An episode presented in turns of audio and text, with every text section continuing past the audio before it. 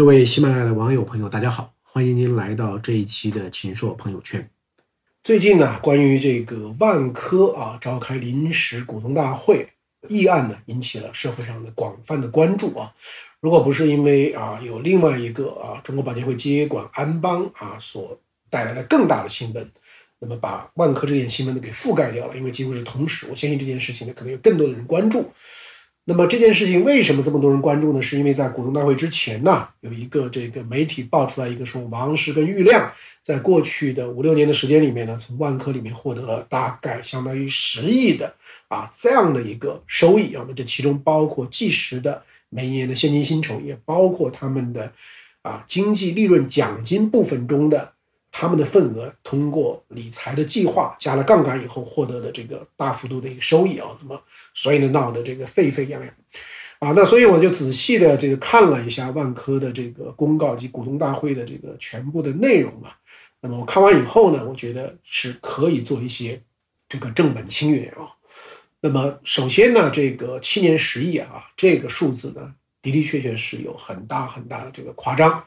那么。大概真实的数字呢？因为万科方面其实也没有提供到现在为止，因为在经济利润奖金这一部分里面，究竟能够划到他们名下有多少？而这一部分里面呢，有些是已经作为当期利润这个兑现了，但是也有一些呢还在未来兑现。而未来兑现究竟是什么价格啊？现在都不清楚。那我自己大概的测算呢，是应该说呢是在七年的时间里面呢是远远没有十个亿的啊。我自己的估算呢啊，可能在一两个亿啊。当然，这个因为它在这个波动，所以也很难下出一个这个定论。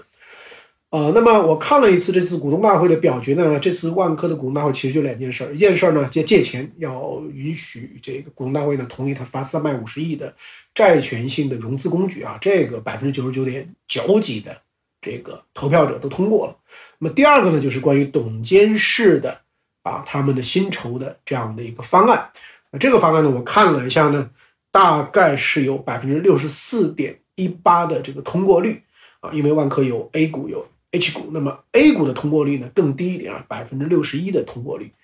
那么剩下差不多百分之四十不通过的是什么呢？基本上我看了一下是弃权啊，当然也有反对，比如说香港中央结算系统下面的一个这个啊基金公司，那么他就投了有这个一部分，他就是这个反对。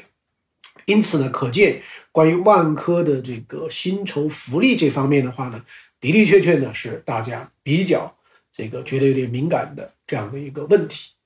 那万科的这个高层的这个激励啊，其实就是两块啊，主要是两块，一块呢就是它的这个当期的现金收益。那么当期的现金收益是怎么计算的呢？是按照啊超过净利润每一年的净利润的这个增长百分之十五以上，那么提取啊。这个这个一个比例啊，你比如说你是十六，那么就超出百分之一。这个百分之一呢，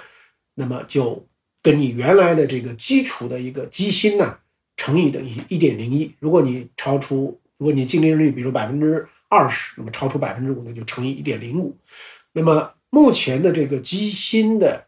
啊这样的一个这个基础是多少呢？大概是九百九十七万啊，就是大概是一千万了。这个一千万呢，是根据万科的董事会的主席王石和原来的总裁郁亮他们在过去三年的啊加在一起的这个平均数啊，就大概说他们每一年的现金部分呢，大概就是这个一千万，一千万呢，然后根据你的这个增长性呢，有一个微幅的啊这样的一个这个调降啊，也可能升，你如果完不成，也可能是这个降。那么这是一块，那么第二块呢，就是所谓的这个经济利润呢，经济利润就是每一年核算出来的经济利润以后呢。乘以百分之十作为整个的经济利润的奖金池，这个奖金池里面呢，王石通过这次的公布呢，大概从百分之四到百分之二点几之间，它不等，而郁亮呢，在未来会从百分之一点八到这个二点二啊，这是一个限定的范畴。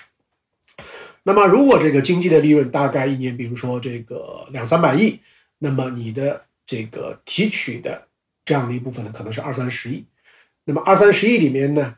你这个所占的比重呢，又是百分之，比如说一百分之二，那么这样的算下来，也就是啊，这个小几千万啊，一两千万、两三千万，大概是这样的一个额度。所以把这两块加在一起呢，我相信呢，总的当年的这个薪酬呢，啊，也就是个这个两三千万啊。当然，这有一部分的这个经济利润的奖金呢，是在理财计划里面，特别是在二零一四年前后呢，是有一部分是买了万科的股票，而这部分股票呢又加了杠杆，所以这一部分的收益会比较高。但是呢，加杠杆你还要付利息啊，你加了杠杆要付利息。另外呢，万科的这个啊这个买了自己股票的这个理财计划呢，它不是在二级市场要抛售获利的。它是要慢慢的啊，是有一个这个一千多人的这个委员会啊，然后慢慢的这个退出，而且是用新来的人把原来的人给接下来。那么原来人新来的人接原来的这个股票呢，你不可能到市场，你是要打折的。所以呢，这个这个这个你又要付利息，你下面的这个变现的时候要打折呢，所以它就没有像人们想象的是那么多。所以我整个看下来呢，我觉得万科的这个激励计划呢，应该是非常的啊合理啊，并不是有什么这个问题。但是为什么这次大家会觉得啊这么多人要盯着这个万科呢？那我想可能有大概三个原因啊。那么第一个原因呢，就是万科的两个的这个理财的计划，员工持股的这一部分的计划呢，由于他们加在一起，现在其实已经相当于百分之七了。但是万科呢一直认为这两个之间不是一致行动人。啊，因为到了，如果是按照一致性的，那百分之五就要公告了。但是在过去的时候，其实并没有公告，所以呢，那么市场就认为说，啊，事实上这还是你们呃一伙人啊，只是你分在两个不同的计划里面，你非要说它之间没有这个关系，那么大家认为这个是有意义的。第二个呢，就是你这两个计划呢，你也是加了杠杆啊，这个杠杆也可能是二点几，也可能是三，也可能等等等等。但目前呢，我们没有看到特别详细的数字。那这个问题上呢，就回到当年宝能入股的时候啊，这个万科的管理层呢一直说宝能这样的这个做法呢是有很严重的这个问题。那我也专门查了一下权威的数据，就是宝能收购万科的时候呢，一共四百三十亿元的资金，自有资金六十二亿，保险资金一百零五亿，券商资金七十八亿，银行理财计划的资金呢一百八十五亿。总体上来看。每一层的这个杠杆啊，保险账户、券商资产的这个管理计划、有限合伙基金、嵌套啊，大概各种方法加在一起呢，总的杠杆率呢四点二。但是每一层的每一个工具的杠杆呢，并没有违规，就是这个没有超过二。那么所以呢，呃，那么当时呢，把宝能的这样一种这个嵌套的方法呢，认为是有严重问题。那现在市场就认为呢，是万科也加了这个杠杆。虽然万科的董秘回答说，我们这个没有嵌套啊，但这是一个什么概念呢？别人问你，你们家有没有猫？你说我们家没有狗，那其实并没有真正的回应这个问题。大家真正关心的是你用了什么样的这个杠杆。